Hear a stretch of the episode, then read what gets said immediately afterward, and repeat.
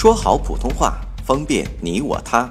本栏目素材由国家普通话水平测试研究组普通话培训研究中心编写，北京理工大学出版社出版的普通话水平测试专用教材。上山微电台，跟你一起学说普通话。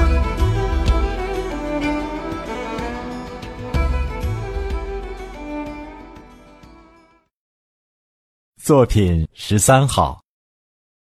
生命在海洋里诞生，绝不是偶然的。海洋的物理和化学性质，使它成为孕育原始生命的摇篮。我们知道，水是生物的重要组成部分。许多动物组织里的含水量在百分之八十以上。而一些海洋生物的含水量高达百分之九十五。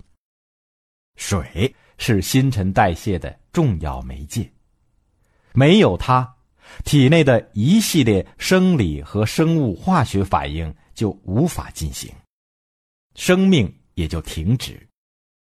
因此，在短时期内，动物缺水要比缺少食物更加危险。水对今天的生命是如此重要，它对脆弱的原始生命更是举足轻重了。生命在海洋里诞生，就不会有缺水之忧。水是一种良好的溶剂，海洋中含有许多生命所必需的无机盐，如氯化钠、氯化钾、碳酸盐。磷酸盐，还有溶解氧，原始生命可以毫不费力的从中吸取它所需要的元素。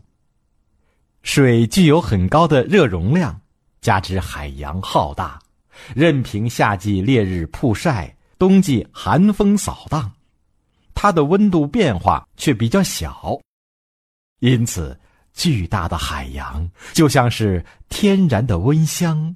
是孕育原始生命的温床。